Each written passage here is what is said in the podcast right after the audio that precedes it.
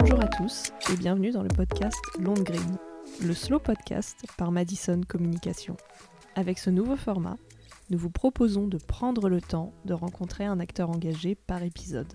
Réduire les impacts environnementaux, contribuer à une société plus inclusive, se mobiliser pour accentuer la prise de conscience de l'urgence climatique, nous avons choisi de vous présenter des initiatives qui nous ont inspirés. Alors, prêt à vous laisser porter par Green Pour ce premier numéro, nous vous emmenons à la rencontre de Dominique Béard, coordinateur de l'association Réseau Éco-événements, qui vient de mettre au point la première fresque de l'événementiel.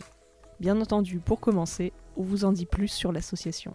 Le réseau Éco-événements, c'est euh, une association qui a pour objectif de fédérer des acteurs de l'événementiel, donc euh, des organisateurs, des prestataires, des collectivités, donc soit euh, privés, associatifs ou au public. Euh, ce sont des gens qui organisent des événements de tout type, culture, professionnel, sportif, même familial. Et euh, le maître mot du réseau éco-événement, c'est vraiment l'action collective pour entrer en transition écologique et solidaire.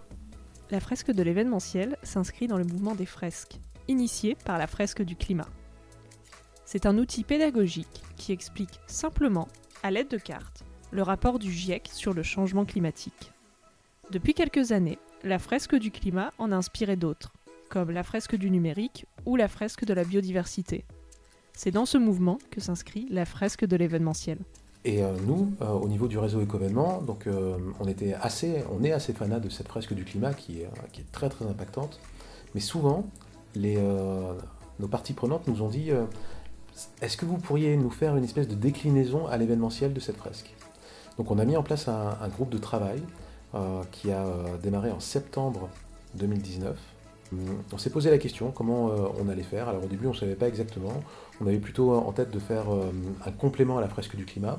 Mais le groupe, du travail, le groupe de travail a souhaité ajouter des éléments en dehors des enjeux sur le dérèglement climatique qui sont très importants, euh, notamment dans la filière événementielle, à savoir par exemple les conditions de travail, la relation au vivant, la relation euh, au numérique.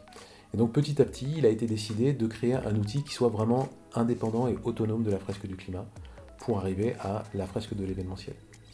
Alors bien sûr, il y a énormément de liens euh, entre les deux, c'est-à-dire finalement on, explique un peu la même chose, mais on, se base moins sur, on cherche moins à expliquer la science qui a expliqué les enjeux des organisateurs et des organisatrices d'événements. Pour tout vous dire, la fresque de l'événementiel, à Madison Communication, nous en avons déjà fait l'expérience. Lors de l'événement The Date, organisé par le collectif des prestataires de l'exposition et de l'événement Prestalliance, que nous accompagnons.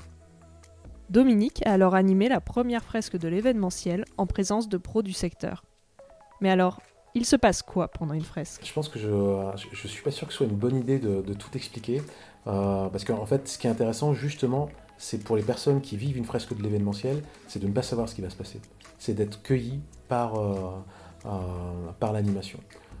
De manière simple, on fournit des cartes à des personnes qui décrivent les, activités les impacts liés à l'organisation d'événements. on va leur demander de les poser sur une table et de créer une fresque avec ces cartes euh, pour essayer de mieux percevoir quels sont les enjeux de la filière événementielle au regard de la transition écologique, sur l'urgence climatique, euh, sur euh, la biodiversité, mais également sur des questions de responsabilité sociétale. À la fin de l'animation, nous aurons une fresque, c'est-à-dire vraiment graphiquement un visuel avec un titre, des cartes, des dessins, des statistiques, des chiffres, une, une forme d'éditorialisation qui sera proposée par les 6-7 personnes autour de la table. Donc c'est une animation euh, qui est ludique et pédagogique et qui s'inscrit très bien par exemple dans euh, le cadre d'une démarche RSE au sein d'une euh, entreprise ou dans le cadre d'une action de sensibilisation sur les questions climatiques. Si le réseau éco-événement a mis au point la fresque de l'événementiel, c'est pour s'adresser en priorité aux professionnels de l'événement. Vous vous en doutez, dans le but de leur faire passer un message bien précis. L'objectif de base, c'est vraiment de mobiliser la filière sur les questions de transition écologique. Aujourd'hui, on est content de voir qu'il y a quelques acteurs euh, qui euh, peuvent se targuer de, euh, valoriser ces, actions-là. des festivals, des salons, des agences de communication, des prestataires techniques. mais de manière générale, il nous semble que la filière événementielle est très en retard sur cette question. Et elle a une double responsabilité, cette filière événementielle. La première, c'est à l'instar de toutes les autres filières économiques du territoire, c'est de baisser drastiquement ses propres émissions de gaz à effet de serre. Donc c'est-à-dire de réinventer l'événement de demain qui sera toujours aussi convivial, toujours aussi puissant, mais qui sera moins carboné.